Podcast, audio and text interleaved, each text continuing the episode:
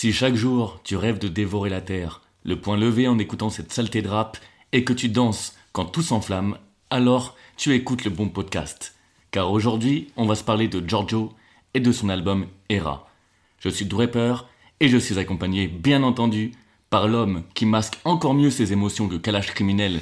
Et ça, sans avoir besoin de cagoule. Flo, comment ça va? Ça va. Ok, c'est bon, je vois la, je, vois la ref. bah écoute, non, ça va, ça va de rappeur. Toujours un plaisir de, se retrouver pour discuter euh, de ce qui nous intéresse. Eh oui, hein ce putain de rap, comme dirait l'autre. Exactement. On est clairement dans notre élément. Donc c'est bon, maintenant que les présentations sont faites, on va lancer le jingle et on va pouvoir démarrer notre plongée dans l'album d'Era.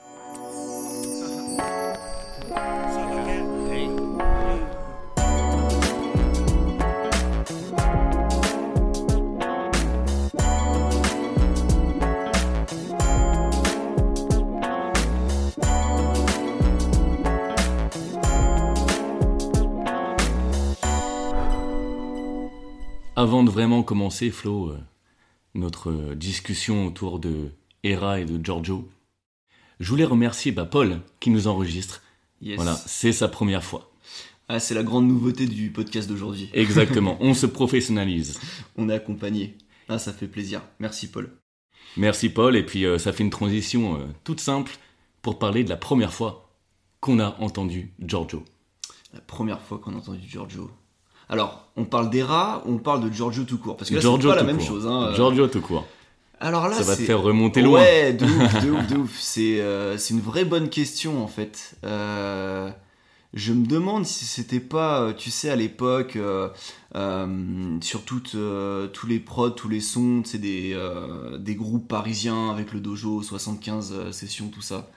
Donc il y a moyen que ce soit sur un feat c'est genre avec l'homme pâle ou quoi, des trucs comme ça. Je, je, saurais pas te citer lequel, mais je pense que c'était là-dessus, tu vois. Mais des trucs qui sont pas forcément sur des albums, tu vois, peut-être des mixtapes un peu de l'époque et tout. Ouais, euh. carrément. Bah, ça remonte à loin, c'est ah, vrai que l'émergence euh, de la scène parisienne euh, a assez gravement faite. à un moment, il y avait un cocon. Moi, que j'ai baptisé l'entourage. ouais, c'est ça. Je voulais pas dire l'entourage, parce que du coup, on assimile trop, tu vois, au groupe et tout. Mais... C'est clair. Après moi c'était un peu comme toi, je t'avoue que bah justement je guettais un peu tout ce qui se passait avec l'entourage, mm. notamment parce qu'il y avait Nekfeu. Ouais. Donc je regardais euh, avis de, clips et de tout ce qui se passait sur YouTube et à un moment je vois un clip ouais. où il y a Nekfeu, Dooms, Alpha One, euh, Framal je crois, ah ouais. et L'Homme Yes. Et euh, bah, c'était le morceau Saleté de rap. Ouais, mais bah, tu vois, c'était peut-être sur celui-là. Hein. C'était peut-être sur celui-là, je dis pas. Hein. Mais clairement, c'est le moment où j'ai, ouais, où hmm. personnellement j'ai découvert Giorgio, alors qu'il avait fait des, des projets avant. Hein. Il a commencé vachement jeune. Euh, toujours, toujours, fait. Le gars, ouais, clairement, il a quitté l'école avant même de commencer le rap. mais, euh, mais ouais, je crois que c'est euh, c'est sur ce morceau Saleté de rap où j'ai hmm. découvert Giorgio. Mais pense, moi je pourrais dire dans ce cas-là que là où je l'ai vraiment euh, découvert, où j'ai compris genre qui c'est Giorgio, tu vois, hmm. je pense que ça devait être Saleté de rap pour le coup. Peut-être pas la première fois que je l'ai entendu, évidemment. Mais la première fois j'ai fait putain, attends, ce mec il a un truc là, ouais, ouais, ouais. il a un flow, il a, il a des choses à dire et tout, il, et puis il a une énergie, tu vois. Clairement, et puis dans l'écriture ça te parlait, non Ah, de ouf. voilà. Moi ça j'en parlerai dans la suite, évidemment, je vais pas, pas tout spoiler maintenant, mais. mais c'est clair qu'à ce moment-là, bah moi, euh, je vois le clip. Hmm. Je me dis, ouais, c'est qui ce mec? Et surtout, je, je me rends vite compte que c'est produit par euh, Hologram Low. Yes. Donc pareil, dans la scène parisienne, très proche de Nekfeu. Voilà, avec... Euh, je crois que c'est avec lui qu'il a fait son label, Alpha One. Euh. Ah, c'est possible, ouais. Et, et, du coup, je me rends compte aussi qu'ils ont fait un album, en tout cas un projet, en commun. Donc mhm. uniquement produit par Hologram Low, tu vois. Euh, je sais plus combien il y avait de titres réellement, euh, mais ce qui m'avait marqué, c'était qu'il y avait un featuring avec Alpha, Lompal et Vald. C'est Vald. ouais. Il est, il est fou ce son. À chaque fois que je retombe dessus, je me dis, mais les gars, ils avaient un délire. C'est clair. Bah, sex, drug and rock'n'roll, déjà tout, est annoncé. Et là, bah, ça reviendra sur euh, tout, tout, ce qu'on va dire, mais tu vois déjà aussi l'esprit rock qu'il y avait euh, chez ces mecs-là, mm. et notamment euh, donc chez, chez Giorgio. Quoi. Bah ouais, parce qu'au final, bah, il y en a, il y a trois rappeurs sur quatre sur ce morceau qui se sont un peu affranchis des codes du rap. Alpha, il est resté un peu plus dans son délire. voilà. c'est le best. Mais, euh, mais ouais, on sentait déjà l'énergie et puis l'orientation, même si elle n'était Mm. pas euh, formalisée musicalement euh, chez ces rappeurs-là, l'orientation que ça allait amener dans leur carrière. Ouais, c'est vraiment un début. Tu sens que c'est vraiment les prémices parce que malgré tout là-dessus, euh, ils sont tous plutôt à kick à l'ancienne, tu vois. Même si effectivement, comme tu dis, il y a des prémices, tu vois un peu des délires et tout, Totalement. Euh, mais ça reste ultra classique, quoi. Ça reste ultra classique. Et, euh, et en parlant de classique, ça va faire une belle transition. Allons-y. Une très belle transition avec l'année 2016. Donc, Yes. quand sort l'album Era, qu'est-ce qui se passe en France au niveau des charts, au niveau de la musique? Ça, on va pouvoir euh, y revenir un peu plus longuement. Mais toi, est-ce que de- en 2016, tu te rappelles de ce que t'écoutais? Est-ce qu'il y a un projet, un truc qui t'a marqué? Ou pas? Ouais, à chaque fois, je mixe tout, mais euh, Ouais. c'est les années et tout. Euh, je pense que j'étais encore dans D6. Ouais, t'étais encore dans D6. D6. Il y a moyen. Euh, Mais je sais que euh, post 2015 et tout, euh, bah il y avait PNL et tout. Enfin, voilà, c'est l'explosion de. Ouais. pour moi, c'est le renouveau du rap en fait. hein. Euh, C'est clair. C'est vraiment à partir de 2015-2016 qu'on a des nouvelles prods. Que, alors même si la trappe euh, était déjà arrivé avec Or Noir, mais c'est là Mhm. vraiment que ça commence à prendre. Totalement. Euh, et qu'il y a des nouveaux trucs, enfin des variantes, tu vois, avec justement Cloud Rap, avec PNL et tout. Et euh, en fait, c'est là où je commence quelque part à vraiment me réintéresser Mm. au rap. Même si avant, bon voilà, on le disait, on a toujours écouté, on a toujours suivi, mais t'étais peut-être un peu plus euh, à te dire, bon, ok, ils font des trucs, c'est intéressant, mais sans plus. Ouais. Et là, il y a un vrai renouveau euh, avec des, des nouveaux acteurs quelque part. Ou pas des nouveaux acteurs, justement. Parce que euh, PNL, ils avaient déjà essayé avant, ça marchait pas. Giorgio, Vald, tout ça, c'était des mecs, ça faisait des années qu'ils étaient là. Mais ils n'avaient pas trouvé leur style. Ouais. Et là, à partir de 2015, 2016, les mecs, ils arrivent tous avec des projets où ils s'affirment, en fait. Où tu Exactement. vois qui ils sont. Et ils apportent une vraie nouveauté, tu vois, une nouvelle tonalité euh, au rap. Totalement. Et ben justement, faisons la comparaison assez simplement de l'année 2016 en charts. Tu vas voir que justement par rapport à ce qui, se, ce qui, était, ce qui était dans le top 20 du classement en France, ça sentait déjà la fin de la chanson française, ou en tout cas de la variété de la pop, parce que, à part Adele, qui est numéro 1 avec Ouais. euh, son album 25, enfin 25, et le morceau Hello, Yeah. que tout le monde connaît. Euh, Qu'est-ce qu'il y avait à la cinquième place? Eh bien, il y avait le premier album de Kids United, mon gars. Ah ouais Voilà. Voilà. Ah ouais, c'est un 17ème place, mon frère. Toujours debout, de Renault. Et oui, Ah ouais. Renault avait sorti son album, mais Effectivement, 17ème toujours place. Et 22ème place, bah, il y avait Christophe Maé qui cherchait où était le bonheur. Voilà. Mais dans le dire, top c'est 20, dire. mec, seulement un album de rap, et c'était Joule à la dixième position avec My World. Ah ouais Déjà en charts. Mais tu vois, avec toutes les, les personnes que je t'ai citées, c'est soit du vieux, soit des trucs euh, très jeunes pour ouais, faire du c'est commercial. ça, de la vraie, euh, de la, de la vraie pop, en fait, euh, clairement. De la soupe, on peut le dire. bah oui. À part Ah, Adèle. quand, ouais, quand je dis de la pop, c'est c'est vrai que c'est plutôt péjoratif, tu vois. Mais bon. Voilà. Mais à part Adèle, c'est vrai que tu sentais que bah aussi cette scène musicale en France, elle était en perte de vitesse. Ouais. Et justement, tout à l'heure, tu parlais de PNL. Bah effectivement, PNL sort leur album Dans la légende, connu de tous Bien sûr. en réalité. Et puis après, euh, je me suis rendu compte, putain, mais 2016, mais quelle année, mon gars Mm. Parce que rien qu'au niveau français, déjà, il y a 13 blocs qui sortent leur première mistake. Ok. Kekra et Hamza qui sortent plein de tailles, plein d'EP. SCH, Anarchy, donc après A7. Le 9 de I, ça nique tout. Damso, batterie faible. Shai, Jolie Garce, le premier album de Kalash. Kaba et Jean Jass, ça c'est plus sa francophonie, on va dire, mais Ouais. euh, double hélice, première tape. Niska, MHD, premier album. Les potes de Giorgio, Nekfeu qui sort Cyborg. Jazzy Bass qui sort Python. Et il y a même des anciens rappeurs, après leurs albums sont hyper passables. Hein. Kerry James, Rimka, La Fune avec Nouveau Monde. Bon, bah, on sait Ouais. pourquoi il a perdu la Ouais. vitesse. Hein. Il a voulu faire de la soupe. voilà. Il a voulu faire de la soupe, s'orienter en tout cas dans un truc plus chanté au moment où justement c'était en perte de Bah, vitesse.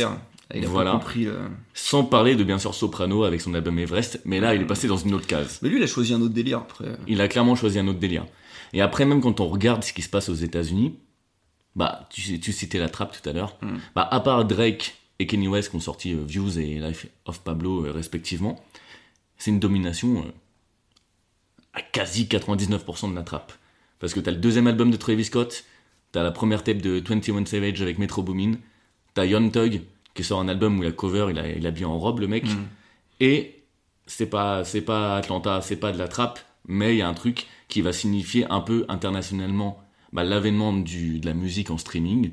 C'est Chance the Rapper qui sort une mixtape et au Grammy Awards, c'est le, il est nominé euh, comme euh, et primé comme le meilleur album rap et surtout c'est le premier projet au Grammy Awards qui gagne un prix alors qu'il n'est disponible qu'en streaming. Donc déjà, Ouais, un changement d'air en fait. un changement Là, ce que d'air. tu dis, c'est hyper euh, intéressant parce que c'est pas que euh, un changement dans le rap. C'est un changement global euh, au niveau musical, de l'industrie musicale et de ce que les gens vont écouter. Totalement. Effectivement, c'est l'année bascule, euh, en tout cas en France, mais tu le citais même aux États-Unis, il y a quelque chose où tu passes de la musique euh, quelque part à l'ancienne, je caricature évidemment, mais Ouais, ouais, ouais. à la, à la nouvelle génération quoi. C'est clair. Et puis là, je t'ai cité des albums, mais il y en a une pléthore. Et c'est justement le streaming qui ramène aussi Mm. toutes ces profusions Ah, de, mais de ouf, de ouf. de propositions. Et ça, c'est clairement euh, quand, quand tu te poses et que tu regardes tous les albums de rap américain, français, qui sont en plus pour la plupart dans un délire euh, soit carry, genre Hamza, Kekra, soit très dur, à la trappe aussi américaine, mais un peu quartier, etc. Bah, Niska par exemple. Et puis t'as Giorgio qui arrive cette Ouais. même année, et je crois que c'est en novembre qui sort son album. Ça doit être ça, ouais, c'est c'est ce que j'ai en tête. Et, euh, et du coup, je me suis dit, putain, mais comment il a réussi à faire, en plus, qui est son album le plus euh, vendu Mhm. à ce jour? Comment ce gars est arrivé en se disant, euh, je vais faire une proposition artistique déjà qui dénote un peu plus par rapport à ce que je faisais avant? Et surtout, au milieu d'une mouvance qui est plus liée à euh, de la musique de rue, même si elle est euh, créat- créatrice, etc., d'autres... D'autres univers musicaux, c'est quand même très rattaché, tous ceux que je t'ai cités, bah. PNL, Ouais, bien euh, sûr. 13 blocs, Kekra, Hamza, SCH, euh, tous ces gars-là, ça reste quand même la street. Complètement. Voilà, je peux, je peux déjà en parler un peu si tu veux. hein. Ça va enchaîner un peu justement sur Mhm. euh, euh, qui est Giorgio et justement euh, qu'est-ce qu'il faisait lui en 2016 en fait. Ouais. Il sort Era, évidemment, mais, mais où, il est, où il en est dans sa vie et justement pourquoi arrive ce projet-là? C'est ça qui est intéressant. Vas-y, lance-toi, Flo. Et allez, allons-y. non, donc Giorgio, on le disait, euh, il avait déjà bourlingué, mais euh, il est jeune encore. hein. C'est un gars de 93, donc il a 23 ans, quelque chose comme ça, euh, quand il sort Era. Mm. Donc il est encore tout minot.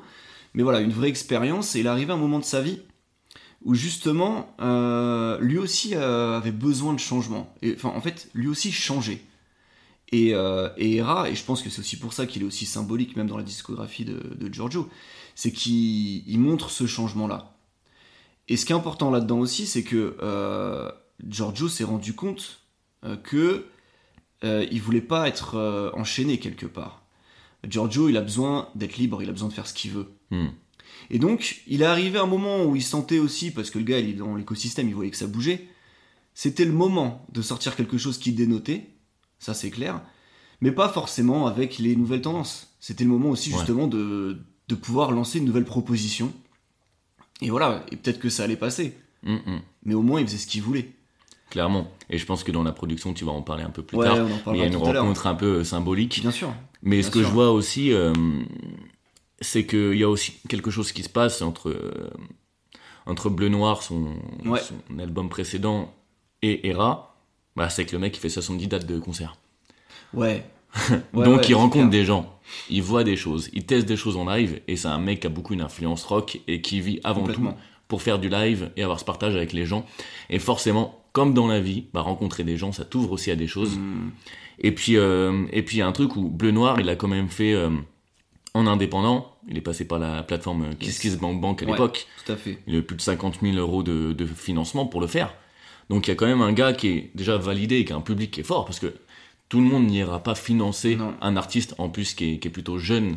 Donc ça veut dire qu'il était dans une niche mais qui fonctionnait déjà. Et aujourd'hui les niches elles prennent de plus en plus d'importance en termes d'audience que euh, celle du grand public. Donc il y avait un truc où, ok, ce qu'il faisait était écouté, validé par plein de personnes. En plus il avait un entourage qui grandissait Hmm. et qui aussi prenait de l'ampleur, bah, ne serait-ce que Necfeu. Ouais, mais clairement. Et du coup, pour moi aussi, ça, ça signe un. Justement, ça, ça lui permet une autre liberté.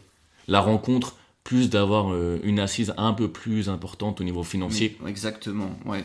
J'allais dire la même chose parce que c'est vrai que finalement, euh, Bleu Noir, c'est un album indépendant, c'est un album, euh, si je puis dire, qui est pas pro. Mm. Là où après ces dates et tout, de concerts, etc., il est signé euh, chez Panenka déjà, je crois. Exactement, ouais. Panenka Music Ouais. est tenu entre autres par Funky Flav, Yes. t'as PLK, Tsuzuki, de Therapy Taxi, Bekar. Yes. Ouais, tous ces mecs-là. Ouais, Exactement. Et euh, ouais, et de fait, cet album-là, en fait, il est entouré. Et c'est un, c'est un album euh, ouais, beaucoup, plus, beaucoup plus construit, finalement, beaucoup plus travaillé. Et où, comme tu dis, finalement, il est plus libre parce que ça reste euh, un label de rappeurs indépendants pour les rappeurs indépendants. Tu vois ce que C'est je veux ça. dire? Enfin, Surtout quand tu connais un peu Funky Flav et son histoire. ouais, Et euh, c'est pas un mec qui veut mettre des bâtons dans les roues et qui va dire euh, bah toi si tu veux être dans mon label tu vas faire ci, tu fonctionnes comme ça, tu me sors là tu vois un titre pour la radio, un titre pour le streaming. Non, c'est clair. il est là, il veut que les artistes soient bien et qu'ils puissent vraiment proposer quelque chose qui parle, qui leur parle, qui parle d'eux, tu vois. Totalement. Même je me souviens, euh, il y avait, euh, en tout cas pour l'album euh, 25, il avait le morceau euh, Monnaie. Mhm. Et euh, il racontait à Mehdi Maizi que euh, sa mère adorait le morceau. Et qu'elle lui disait, mais pourquoi tu le sors pas en single? Celui-là, il est fait pour cartonner, pour l'été, etc. Lui, il voulait pas de ça. Mhm. Il a toujours aussi refusé cette chose euh, Ouais. un peu simpliste de se dire, euh, ça c'est évident que ça peut fonctionner, mais en fait, si ça me correspond pas, Ouais, puisque j'ai cette liberté dont tu parlais, exactement. eh ben, je ne vais pas me forcer. Et même, je pense que le single Era, on reviendra plus tard, mais Ouais. pour lui, il ne s'attendait pas à ce que ça soit euh, un, un succès aussi important. Et euh, surtout sur la longueur. Et aujourd'hui, euh, enfin, l'année dernière, il est devenu platine. Six ans Ouais, après sa sortie. Ouais, mais c'est exceptionnel. Mais ça montre aussi que, euh, en parlant de lui, en parlant du cœur, parce que ça on y reviendra, mais c'est un Totalement. album qui est, qui est ultra intime. Enfin, Clairement. Toute la disco de, de Rien qu'au titre, euh, voilà, Ça se voit. c'est ça, complètement. Mm. Mais c'est c'est quelque chose en fait qui, est- qui parle, tu vois, qui parle vraiment aux gens, qui, qui parle de quelque chose de, de vrai. Et on en reparlera, mais euh, euh, notamment ça parle beaucoup lui de, bah, donc de lui forcément, mais euh, mais de son état d'esprit, de son combat un peu contre la dépression qu'il a eu quand il a fait Bleu Noir, tu vois, de Totalement. de son envie euh, maintenant de, bah, de bouffer le monde, tu vois. j'ai pas, j'ai pas paraphrasé, tu l'as déjà fait, mais Voilà. mais et là il est, il est dans un état d'esprit où voilà, il, il veut avancer, il est encore jeune, tu vois, il veut découvrir, il veut, il veut avancer. Euh, et, euh, et tout ça, en fait, c'est cet album, c'est ça, tu vois, c'est euh, le changement, le, le cap où il passe d'un d'un minot euh, indépendant à un gars qui a déjà une assise, tu vois, qui est reconnu, etc. D'un gars qui était pas trop bien, qui savait pas trop où il en était, un gars qui sait où il veut aller, qui a une proposition, qui s'affirme, tu vois, qui veut vraiment aller tutoyer les sommets, tu vois, qui veut, qui veut un peu briller quelque part. Ouais. Donc ouais, c'est vraiment le, le changement à ce niveau-là chez lui. Et euh, clair. tout cet album, en fait, euh, quelque part, illustre cette phase de sa vie là, tu vois. Totalement. En plus, bah, pour euh, résumer, euh, enfin, en tout cas pour le citer, euh, j'ai malheureusement euh, dû regarder un interview sur On n'est pas couché avec Laurent Ruquier. Donc je peux te dire que. Je l'ai vu aussi, je t'en fais pas. Voilà. je peux te dire que c'était pas, c'était pas hyper plaisant à regarder, même si c'en est très bien sorti pour le coup. Mais il a dit une phrase qui m'a, qui m'a plutôt marqué, c'était euh, comment il avait conçu cet album. Mhm. Et pour, euh, pour le citer, il disait c'était un album avec beaucoup d'espoir, mais sans être naïf. Ouais, Et je trouve que c'est clairement ça. Parce qu'il a gardé ce qui a fait de lui euh, bah, le jeune homme qu'il était entre Mars Dormois à la chapelle tout à fait. regarder euh, certains de ses potes euh, être victimes d'addiction et d'avoir ses envies de voyage, même Mhm. d'évasion, tout simplement, de manière globale. Et il a réussi à l'injecter, mais avec déjà une écriture que je trouvais plus mature, Ah, complètement. mais avec un, un talent euh, qui rejoint euh, celui de Nekfeu, euh, mais pas sur tous ses titres, mais avec un talent pour rester simple et accessible au plus grand nombre, tout en restant lui-même, parce que souvent t'es, soit t'es hyper technique et, Mhm, euh, et un peu plus complexe à la alpha, à la jazzy bass, Yes. où tu touches pas tout le monde, soit tu décides de réduire un peu ton niveau d'écriture pour que les gens le comprennent. Euh, SO Jay-Z, c'est ce qu'il a dû faire pour voilà pour être platine par la suite, selon ses dires. Euh, mais là, je trouve qu'il y avait déjà quelque chose de naturel, de pas forcé, et c'est ça aussi que je pense qui a dû euh, créer Ouais. une aura autour de ce nouveau projet. Ouais, c'est possible. C'est possible.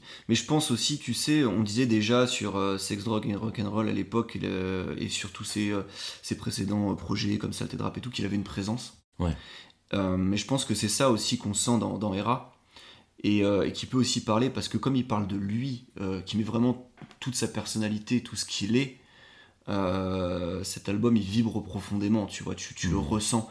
Et je pense que là, effectivement, plus que la technique, ou plus que euh, des prods où il va peut-être te chercher des styles, euh, machin, Ouais, ce qui est important, en fait, c'est ce- c'est les émotions, là. totalement. En fait, tu vois, ce qui va laisser transparaître et ce qui, ce qui veut faire parler de lui-même. Et, et en fait, quand tu parles finalement de cœur à cœur, eh ben, tu comprends. Et, euh, et c'est là que c'est des choses aussi qui deviennent intemporelles finalement. C'est clair. Et surtout, ouais, bah, comme tu le disais, c'est quelque chose de très personnel. Et moi, je me suis noté euh, trois titres Ouais. euh, où en fait, bah, ça parle de lui, mais même dans, dans la formulation des titres des chansons. T'as euh, Du bout de mes dix doigts, Mhm. La terre, je la dévore, Ouais. et Promis, j'arrête.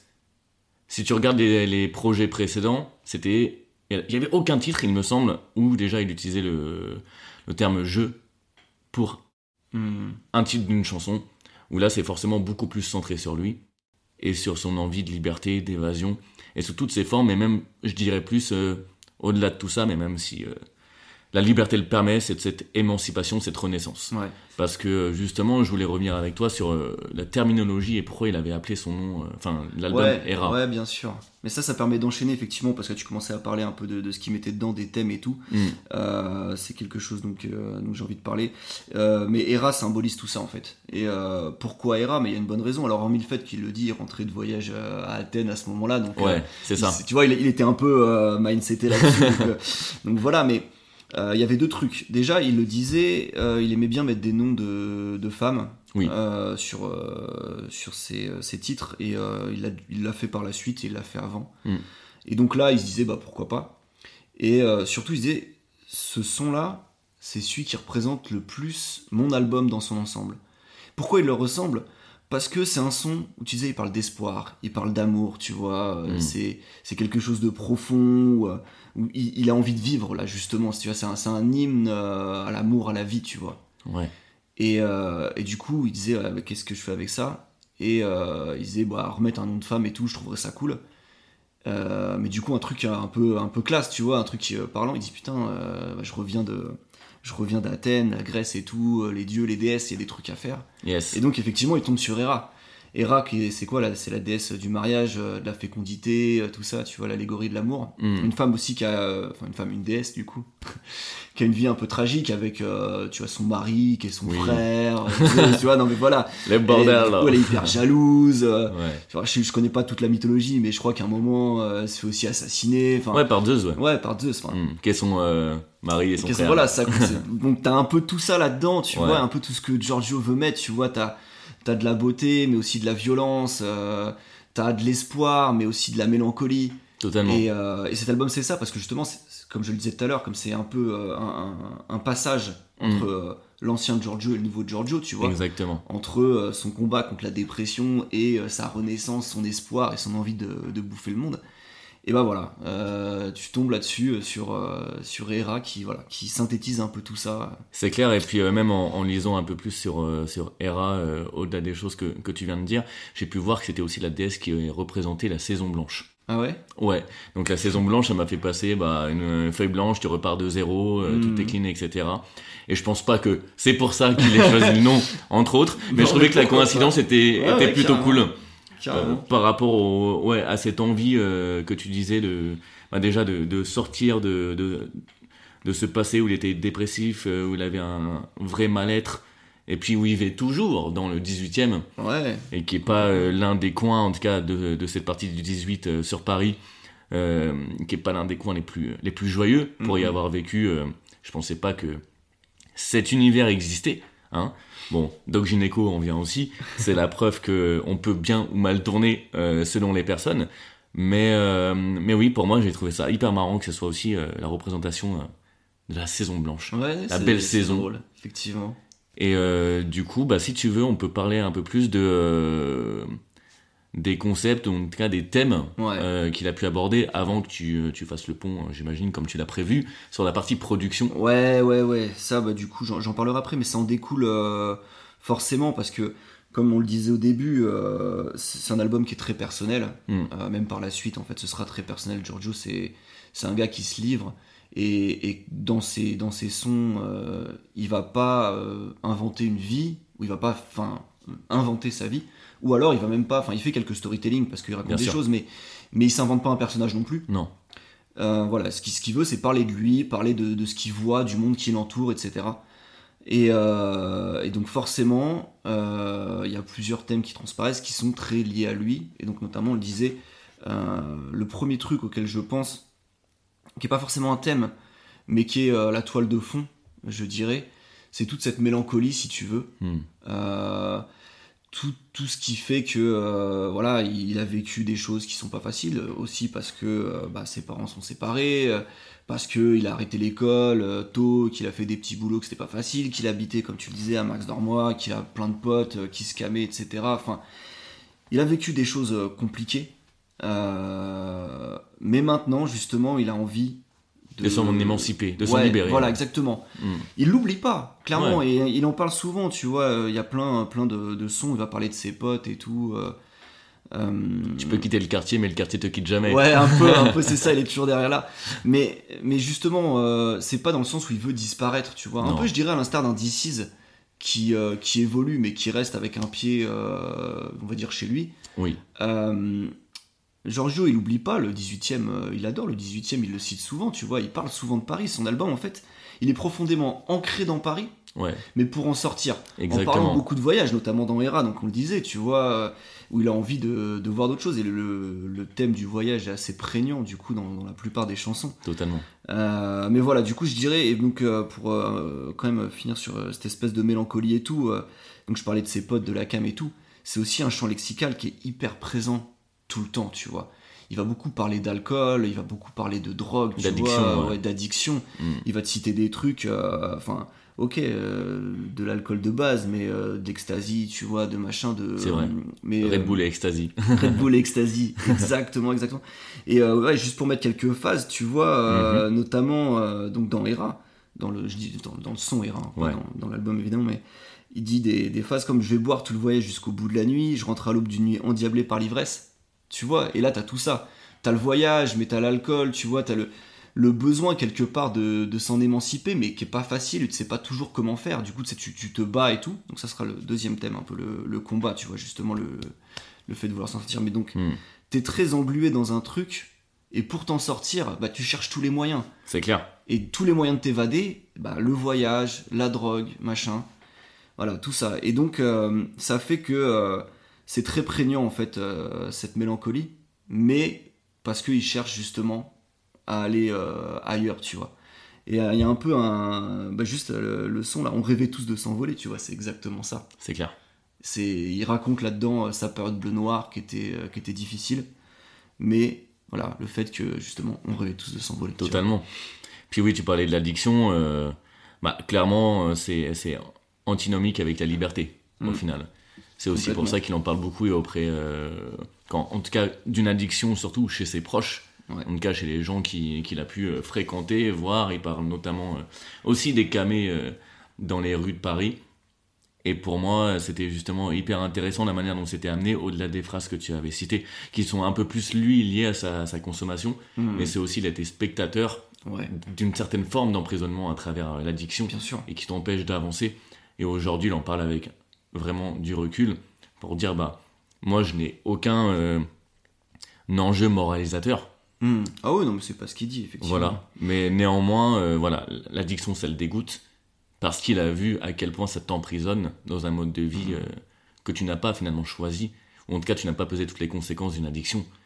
Et ça aujourd'hui, c'est quand même plus malin d'en faire euh, des titres ou des punchlines, des phrases dans un texte comme ça, plutôt que de venir avec des poncifs et des gros euh, à la Big Flo euh, tu vois, des trucs un peu chiants euh, pour les gosses. Ouais, mais parce que Big Flo Oli, c'est plus superficiel, c'est voilà. ils te c'est eux-mêmes, quoi, Ouais, de mais- dire. Ça, leur appartient. Exactement, Mais, mais c'est pas, c'est pas du tout pour critiquer, mais c'est effectivement, c'est pas du tout le même rapport. Je pense que là, Giorgio, il te présente euh, quelque chose de plus vrai. Il va pas essayer de te raconter une petite histoire avec, tu vois. Même si euh, il l'enrobe très bien et que justement, il sait très bien faire aussi du storytelling. Hmm. On pourra en parler un peu parce qu'il y a donc, trois sons là sur Ouais. l'album en, en Très storytelling. beau son. Ouais, des choses qu'il faisait pas forcément avant. Hmm. Mais euh, l'idée, c'est pas forcément de raconter des histoires, mais de raconter son histoire. Donc, euh, Oui, ou de passer des messages à Mm. travers justement le- ouais, les, ça. les morceaux en storytelling. Hmm. Et puis euh, oui, la mélancolie associée finalement à, un espoir de renaissance, en tout cas Mhm. d'émancipation.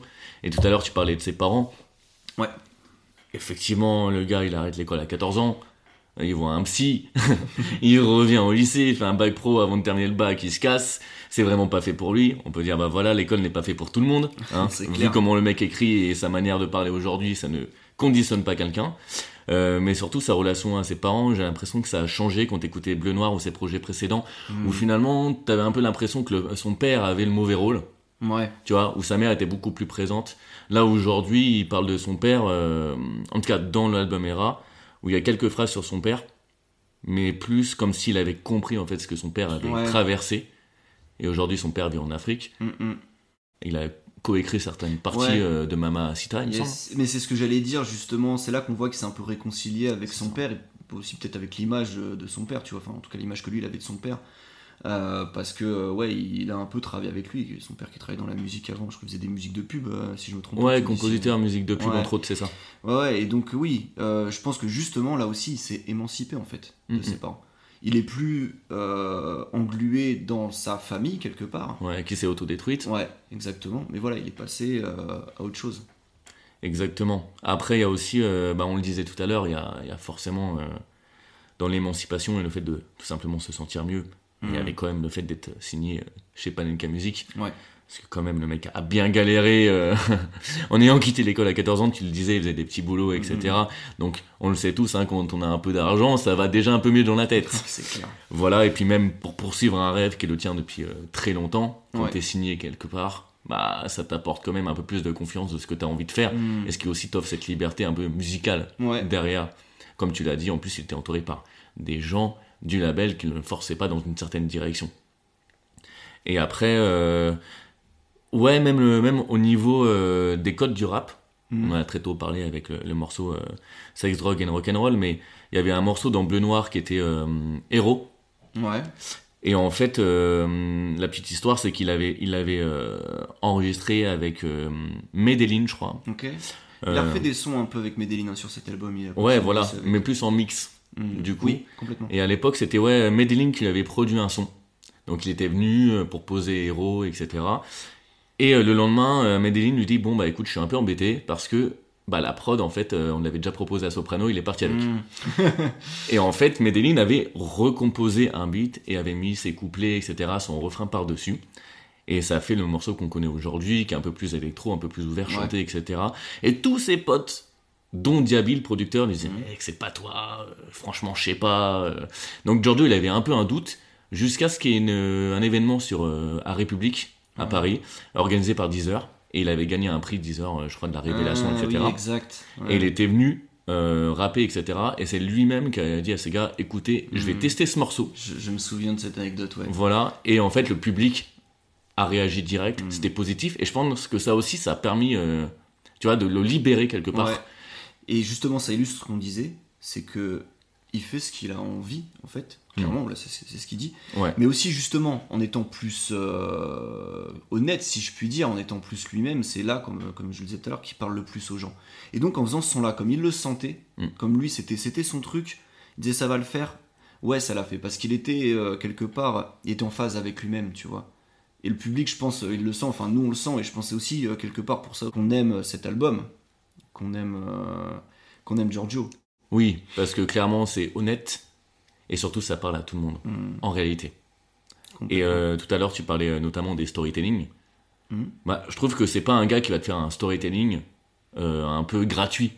Il y a toujours un message derrière. C'est là aussi la direction artistique, et t'en parleras tout à l'heure, j'imagine, avec euh, Follet, Yes. où c'est vraiment cohérent. C'est que ça parle quand même. bah, Il y a trois storytelling. C'est quoi? C'est euh, Mamarita, Mamarita. euh, Svetlana et Mayakovsky et, Et La euh, Vue du Sang. Et pour moi, Mamarita, c'était une femme battue, euh, donc étant emprisonnée par sa condition sociale et, et maritale. Sveltana, une prostituée qui s'évade par l'esprit. Mm. Et la vue du sang, bah, c'est finalement un mec d'Orléans qui s'enrôle dans l'armée pour libérer un pays et se Mhm. retrouve co- condamné et réprimé par le modèle de l'armée et de tout ce qui se passe là-bas.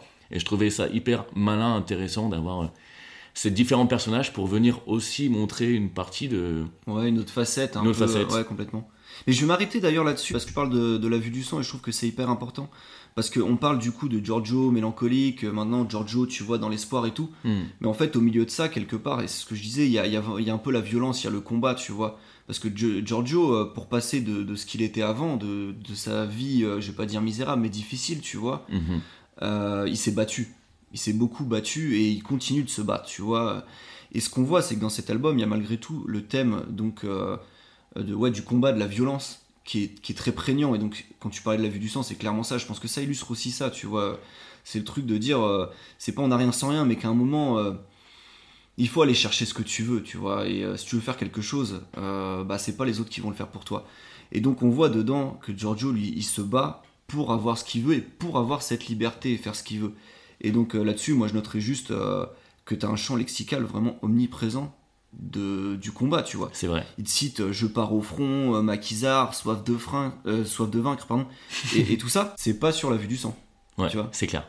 Donc, on sent bien que voilà, Giorgio, c'est un gars qui en veut et qui sait que malgré tout, voilà, quelque part, t'as pas rien sans rien, quoi. Exactement. Et puis il y a un morceau, euh, comment ça s'appelle euh, Brûle, Ouais, où ça parle sûr. même d'un combat euh, de l'esprit, ouais. de la conscience.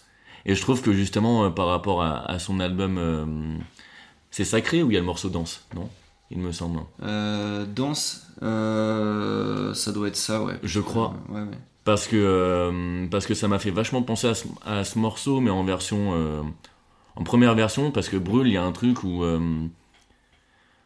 Où il a envie aussi de libérer euh, l'esprit, de vivre quelque chose, de, de brûler des choses, de, Mm, tu vois, de se libérer ouais. et de penser à rien d'autre. Là où je trouve que danse, ça, ça rejoint ça, et puis en plus pour l'avoir vu en, en concert, euh, où les gens étaient fous d'entendre ce morceau et chanter, etc., Mm. oublier un peu tout, euh, tout le reste autour. Il y a aussi ces- ce besoin de se vider la tête, mais à la fin, il est toujours attaché au combat personnel, social, Ouais. Sans en faire des tonnes et sans devenir surtout ennuyeux. Mais c'est intéressant là parce que euh, tu cites un truc euh, dont on n'a pas trop parlé pour le moment, mais qui est aussi euh, un peu partout dans les sons de, de Giorgio. C'est que même s'il parle de lui, c'est pas un mec qui est égocentrique. Ouais. Tu vois, c'est toujours un mec qui va parler, je le disais tout à l'heure, il parle beaucoup de ses potes, il cite son frère, ses parents, tout ça. Mais euh, c'est un mec qui est, qui est profondément euh, éveillé, si je puis dire, sur euh, la condition humaine, sur, tu vois, les, les combats un peu de notre société. Et il va toujours le citer. Et donc, il y, a il y a une partie dans Brûle qui est, qui est son combat à lui, mais qui est aussi le combat des autres. Il porte Bien un sûr. peu cette jeunesse, tu vois, bah, typiquement dans nos futurs, qui est vraiment, je pense, Oui, le titre où là, il parle de tous ces jeunes désabusés par la politique. Alors, j'ai plus là la phase, mais en gros, euh, il dit clairement que c'est une jeunesse qui croit plus à, cette élite, tu vois, qui finalement ne s'intéresse pas à la jeunesse. Et, euh, voilà, donc il, va, euh, il va vraiment porter une voix, euh, je pense. Mais comme tu le disais tout à l'heure, sans faire la morale, mais juste voilà, de parler de, son, de son monde, mais du monde, et de donner une voix aux gens qui n'en ont pas. Et c'est un peu ça aussi, euh, j'ai l'impression, quand il parle de Svetlana et Mayakovsky, quand il parle de Mamarita. C'est aussi pour ça qu'on dit que Hera, c'est un album qui est profondément féministe, quelque part. Ce qui est rare euh, à l'époque hein, pour, les, pour les albums de rap. Euh, c'est vrai. c'est quand même important de le noter, parce qu'au début, euh, quand on parlait des femmes dans les albums de rap, soit c'était les chouins, soit c'était la sœur et la maman, tu vois. Mais, Ouais, pas que. non, mais je caricature. Non, mais je, caricature exprès, mais c'est Ouais. juste pour dire que la façon qu'a de Giorgio de parler des femmes ici, il a quelque chose de différent. Il apporte un regard différent sur la société, Mhm. qui est beaucoup plus euh, juste dans le sens où il juge pas. Et il va juste euh, voilà, te raconter euh, ce qu'il voit, ce qui se passe, ce qu'il entend. Et ça, c'est voilà, c'est hyper important. C'est du coup, c'est ça parle de lui, ça parle des autres. Totalement. Et en parlant des autres, est-ce que tu as envie de nous, nous raconter comment il a conçu et avec qui il a conçu cet album Yes. Ouais, ouais, ouais. Bah du coup, ça illustre, ça illustre plutôt bien euh, tout son changement. Donc, euh, comme on le disait, euh, cet album, Giorgio voulait faire quelque chose qui lui correspond, qui lui parle. Et donc, euh, à la genèse de, de l'album, il y a une rencontre, euh, une rencontre donc avec euh, Angelo Follet, Mm. Euh, donc euh, bah, qui est un producteur qui a fait beaucoup de choses. Et qui a notamment travaillé avec Grand Corps Malade, puisque c'est sûr, alors je, ne sais plus quel projet de Grand Corps Malade là, mais. Ouais, il invite beaucoup de gens. Il invite beaucoup de gens, ouais, mm. tout à fait. Et c'est voilà, c'est là-dessus que, que Giorgio a rencontré Angelo Follet et que son univers, sa façon de travailler lui a parlé. Et c'est pour ça que je, dirais même qu'on peut avoir cette impression sur Hera que c'est un album un peu slam. Ouais. Tu vois euh, je sais pas comment le dire et je sais pas si, si tu as ressenti ça, mais dans sa façon un peu de, placer euh, ses textes et tout, de, de rapper, hmm. euh, il va chanter beaucoup plus sur le refrain, mais il va, je trouve, beaucoup plus faire une espèce de prose, de poésie, tu vois. Beaucoup plus que du rap comme il kickait avant sur, sur Bleu Noir. Il était plus direct. Ouais. exactement, il s'est toujours kické. Hein.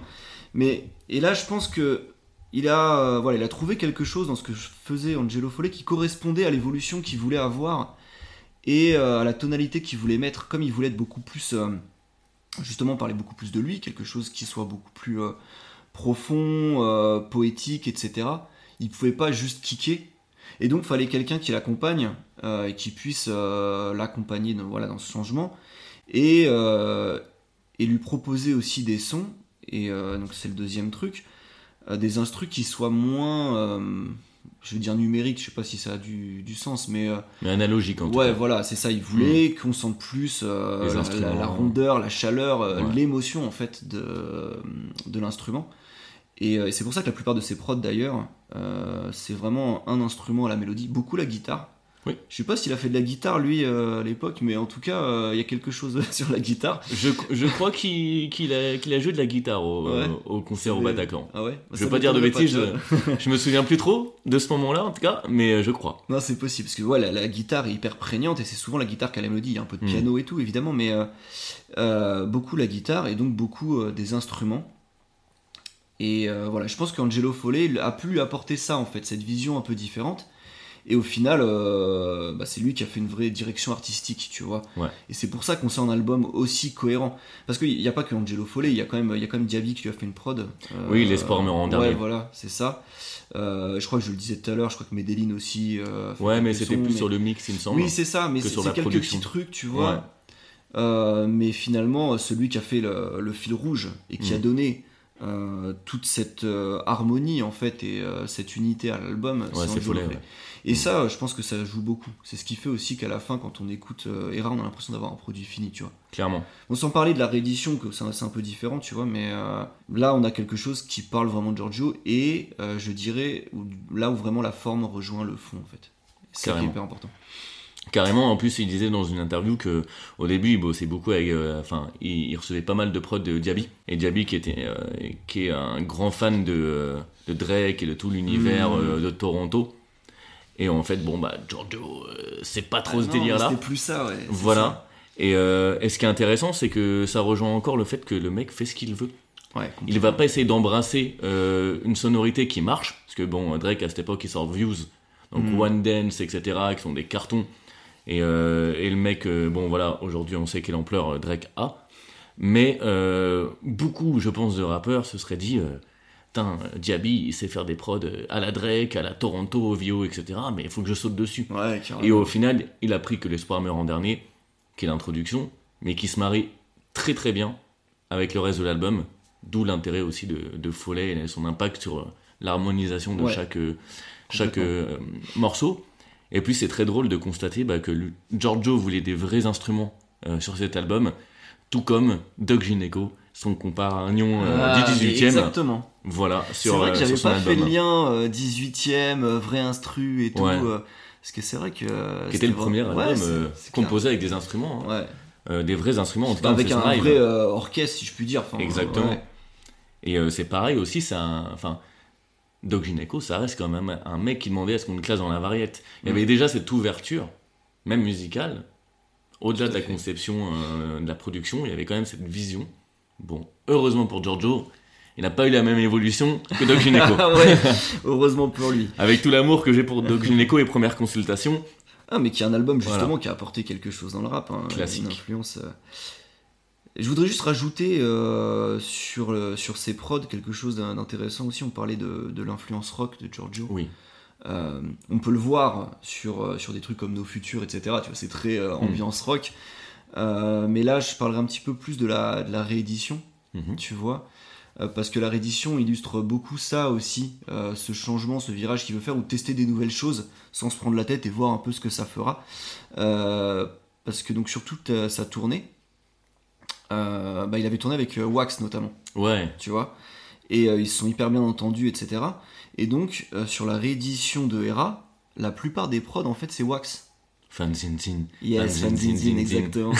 tout à fait, tout à fait. Et, euh, mais ce qui fait que bah, le gars, enfin, Wax c'est plutôt un rocker à la base, enfin, dans, ses influences, etc. Et donc, tu sens bien que euh, sur cette réédition, il y a des instrus. Mhm. Franchement, j'en ai une en tête là. euh, à quoi bon courir Ouais. Enfin, si c'est pas du rock, ça, je sais pas, tu vois. Non, Enfin, clairement, clairement, clairement, c'est mortel ce morceau. Ouais, mais voilà, c'est, je trouve ça trop fou de voir que Giorgio, euh, il se met pas de limite, il a juste envie de, de- voilà, de tester et, euh, et d'aller vers des choses qui, qui le font vibrer, quoi. C'est clair. Et justement, bah, ça me fait une, une transition parfaite pour te parler de, du Bataclan. Hmm. Voilà, où j'ai eu la chance d'aller euh, l'année dernière avec mon petit frère et des amis euh, voir Giorgio au Bataclan pour, euh, pour l'album euh, Miraculé, en tout cas dans ce cadre-là. Il y avait Becca en première partie. Ouais. Bon, ça me parle pas spécifiquement, mais euh, c'était sympa. Et surtout, ce qui m'a marqué au début, c'est euh, t'as un batteur, un bassiste et Giorgio. Ouais. Donc déjà, il y a des vrais instruments, ce qui se fait de plus en plus hein, dans les concerts de rap, mais trois personnes sur scène, bah, on l'a pu le voir Mhm. notamment, on a fait 10-6 ensemble Ouais. dernièrement, c'était aussi à peu près la même structure, Ouais, mais justement, c'était pas, c'était pas commun, en fait, quand Giorgio, Ouais. il a sorti Hera. totalement. Tu vois, on parlait de Dog Gineco, donc qui a été fait euh, il y a hyper longtemps, mais, Hmm. mais malgré tout, on était quand même, euh, et on, on reste encore euh, sur des prods ultra numériques. Même si certains recherchent beaucoup la scène et avoir quelque chose de beaucoup plus naturel, ça reste euh, une minorité. Et Oui. Giorgio, quand il fait ça, c'est vraiment juste parce qu'il a un kiff quelque part. Bah, c'est clair, et puis en plus, euh, bah, tu vois, au Bataclan, j'y suis allé en me disant, bon, euh, ça va être un bon moment, mais bon, peut-être que je vais me faire chier, tu vois. Mm. Et au final, j'étais tellement surpris par l'énergie du mec, je l'avais pas vu en festival, j'avais pas regardé de, de live de Giorgio plus que ça, et j'étais étonné par l'énergie de ce gars, où il a tout le côté rock, et puis même Mm. il avait fait les premières parties de Fauve, donc il était aussi habitué Yes. à avoir un concert différent que celui du rap. L'énergie qu'il balançait sur scène, je m'attendais pas à ça. Je Mm. pense qu'avec Nekfeu à l'époque de l'Olympia euh, pour Feu, euh, ça reste mon meilleur concert de rap français. euh, Ouais, avec d'une personne, Hmm.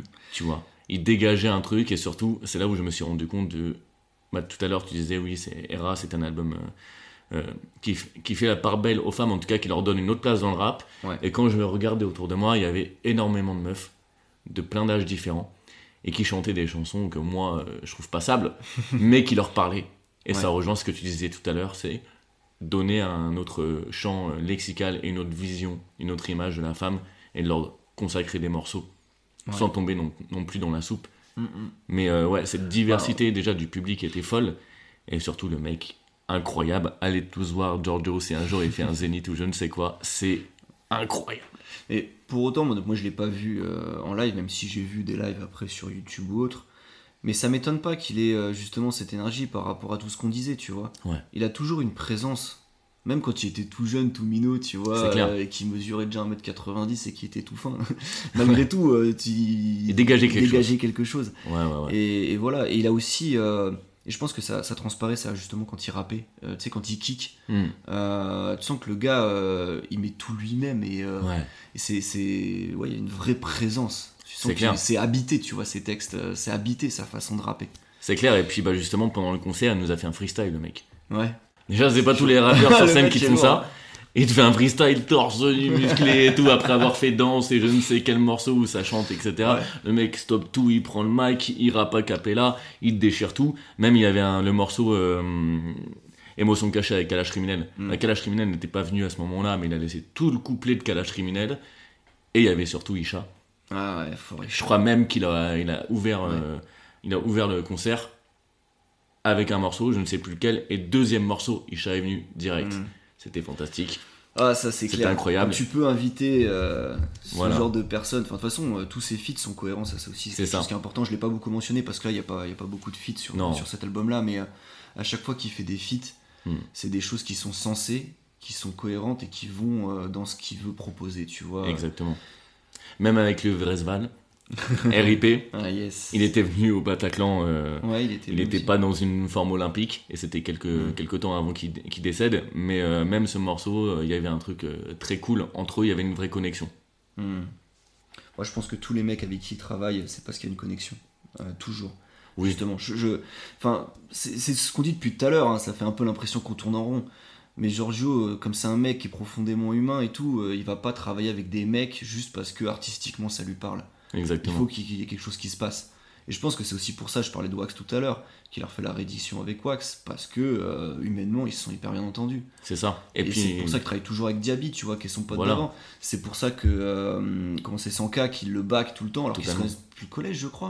ouais, sixième. Ouais. Même un peu avant euh, à travers le basket. C'est un truc de ouf. Non, mais tu vois, c'est un truc de ouf. C'est des mecs qui le suivent tout le temps. euh, C'est clair. Et puis même euh, au-delà de- d'avoir une connexion, et déjà il va inviter des gens dont il aime la musique Ouais. profondément. Ouais, ça c'est clair. Parce que je crois qu'il avait découvert Isha euh, dans un tourbus et il à ce moment-là il avait arrêté d'écouter euh, du rap français. Hmm. Ça lui plaisait plus trop.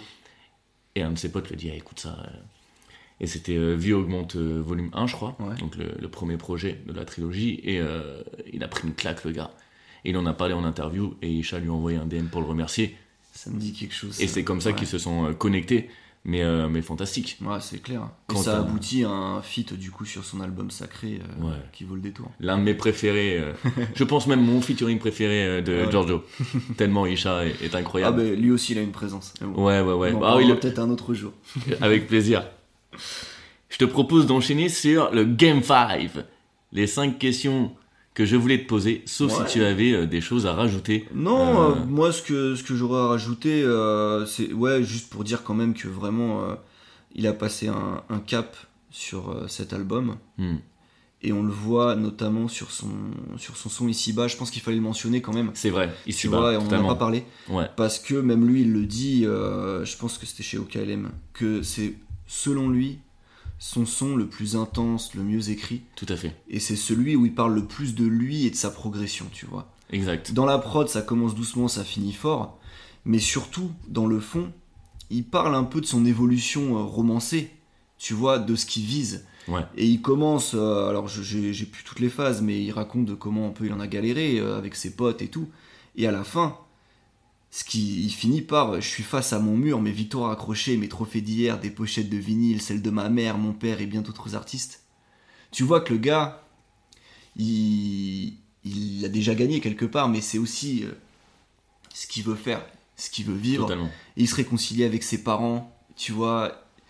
Voilà, cet album, euh, ce, cet album, ce son, mais à l'image de cet album justement, Ouais. c'est cette évolution. Et euh, c'est le, le petit Giorgio euh, qui était un peu euh, euh, pas bien dans sa vie, etc. Qui devient l'adulte qu'il est, qui réussit, qui, qui sait où il veut aller et, et qui, qui est heureux en fait, tout simplement, qui est, qui est bien. Clairement. Et ben justement, en parlant du petit Giorgio, Ouais. ça va être ma première question Oh, que je vais petit, te il est- poser. Il est grand, mais. Ouais, très grand. Mais le jeune Giorgio, le minot à l'époque. Première question de notre Game 5. À quel rap contenders on peut apercevoir Giorgio au, pre- au premier rang dans le public? Oh ouais, non. Alors. Dinos vs Lawid, Nekfeu contre Logic Constantine, Ouais. avec son truc là, on connaît tous, ou Jazzy Baz contre une meuf qui s'appelait Pandore. Et ouais, hein. Je me tue là. Moi j'aurais dit que c'était celui de Nekfeu, mais j'en suis plus sûr du tout. Alors peut-être qu'il est dans, la, dans le full à ce moment-là. Ouais, il doit, ouais c'est, c'est sûr qu'il est dans la tu foule vois, quelque il est part. peut-être mais- quelque part. Mais non, c'était Jazzy Baz. C'était Jazzy Où Tu Baz. vois, il est vraiment Ouais. au premier rang. Ok. Il est là, euh, Jazzy Baz, il, il termine euh, malheureusement Ouais, euh, la meuf vrai. Pandore, etc. Et là, il est fou et tout. Et euh, C'était mal passé ce truc. Ouais, c'est- et il, a- il avait un peu atomisé. Et Ouais. Giorgio avec sa crête et tout, Mm. là, euh, il est là. Oh, il avait une dégaine à l'époque. Il avait une dégaine. hein. Et comme nous quand on avait la- la- un peu moins que la vingtaine. Ouais, mais nous, il n'y a pas de photo de nous à l'époque. voilà, exactement. Ensuite, euh, qu'est-ce que je m'étais noté? Dans quel endroit a enregistré pour la première fois Giorgio? Dans quelle structure? Bah, c'est pas le dojo justement? Non. Non? Ah ouais. Studio d'Holo- d'Hologramlo, dans sa chambre ou dans une cara- caravane aménagée? Ça doit être dans le studio, le studio d'hologramme là. Eh ben non, parce que l'image de cette envie d'évasion et de voyage, il a enregistré dans une caravane. Aménagée par un mec des rap contenders qui s'appelait Nocta, je crois. Et il raconte qu'en fait, euh, le mec, il avait aménagé sa caravane et que une heure, c'était 10 euros. Donc lui, il grattait tout son texte chez lui, il apprenait c'est- par vrai cœur. que maintenant que il tu venait- dis ça, c'est des choses. euh, Voilà. Mais euh, je sais trop tout drôle. ça, mais bon, ok. Ensuite, euh, comment a réagi Giorgio en signant euh, son contrat euh, chez Sony, un contrat d'édition? Euh, voilà. Comment est-ce qu'il a réagi? Est-ce qu'il a pleuré? Est-ce qu'il s'est acheté une voiture? Ou est-ce qu'il a saigné du nez? Où t'es- t'allais chercher ces questions de l'espace Un mec. Ah.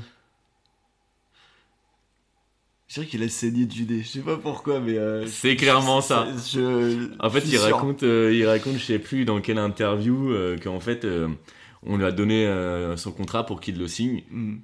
il y avait une avance de X euros. Et l'avance, elle était tellement grosse par rapport à lui qui galérait dans sa Ouais. life et tout, que ça l'a fait stresser, il a saigné du nez. il a saigné du nez sur le contrat, dans les trucs et tout, chez Sony, laisse tomber. Trop drôle. Et après, qu'a-t-il fait avec cette première avance? Est-ce qu'il est allé en boîte de nuit avec ses potes, sachant qu'il adore, comme nous, aller dans des vieilles boîtes de nuit un peu Ouais, ringos c'est La vie de Paris, ça. C'est Voilà. parisien, on l'a dit. Est-ce que euh, il s'est acheté une Audi ou est-ce qu'il est parti voir un match de NBA il y a plein de trucs valables. Ouais, il y a plein de trucs là. Euh, Moi, je crois qu'il allait voir un match de NBA. C'est un gros fan de basket. Il Exactement. euh, C'était son jeune. rêve. Ouais, ouais. C'était son rêve, donc il s'est permis ça. Ça, il me semble qu'il en avait parlé dans, dans certains interviews. Exactement. Et pour terminer, quel est le pire souvenir de Giorgio sur scène? Il a fait un bid avec une blague, il l'a joué devant 5 personnes, où il est tombé de scène. Euh, bah j'en sais rien, figure-toi.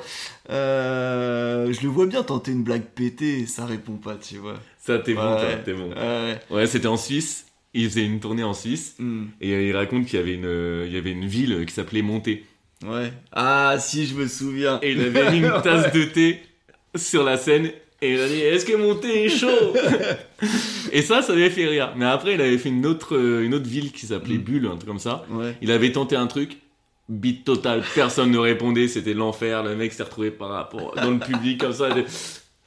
Bon, allez, envoie le son je le vois tellement Voilà. faire ça. Mais tu Mais, vois, ça qui est drôle, c'est là qu'on voit que justement, euh, il se laisse aller, il se laisse porter, ça. il fait les trucs un peu comme il le sent, et bon, bah, des fois ça passe. Exactement. Fois, Comme il disait, il sait qui il est, il s'assume. Donc si ça floppe, ça floppe, c'est comme ça. Ouais, ouais. Mais c'est ça, je doute pas après de sa capacité de rebondir. Je suis sûr que euh, son concert, il a été sympa après. Carrément. Alors moi j'ai parlé du concert de, de Giorgio, je vous recommandais à tous euh, d'aller le voir pour ses prochaines dates. Est-ce que toi tu as une petite recommandation à nous faire sur Giorgio ou autre euh, dans le cadre de ce podcast? Alors, euh, sans parler forcément de recommandations d'abord, Hmm. mais ça, ça en fait partie. Moi, je voulais parler du, du fait que c'est un album très poétique dans sa forme, dans son écriture, mais aussi dans ses références, parce que euh, parce que Giorgio, c'est en fait c'est un grand littéraire et il cite beaucoup de références. Et je dirais notamment Baudelaire. Euh, Baudelaire, pourquoi? Parce que c'est c'est de la poésie, bien sûr, mais parce que Baudelaire, euh, bah, c'est un peu cette, ce poète maudit, tu vois, Ouais. très dans les drogues, etc., euh, très mélancolique dans, dans le spleen, tout ça, et qui raconte des choses horribles, mais pour les, pour les rendre belles. Et donc, euh, je dirais pour moi, euh, la première recommandation, si je puis dire, c'est de retourner lire Baudelaire, de retourner lire Les Fleurs du Mal, ou notamment le poème de Baudelaire, Le Poison, qui a inspiré directement le son lors de sa vapeur rouge Hmm. de Giorgio. Je, je citerai juste le vers pour faire genre que j'ai un peu travé le Allez-y monsieur.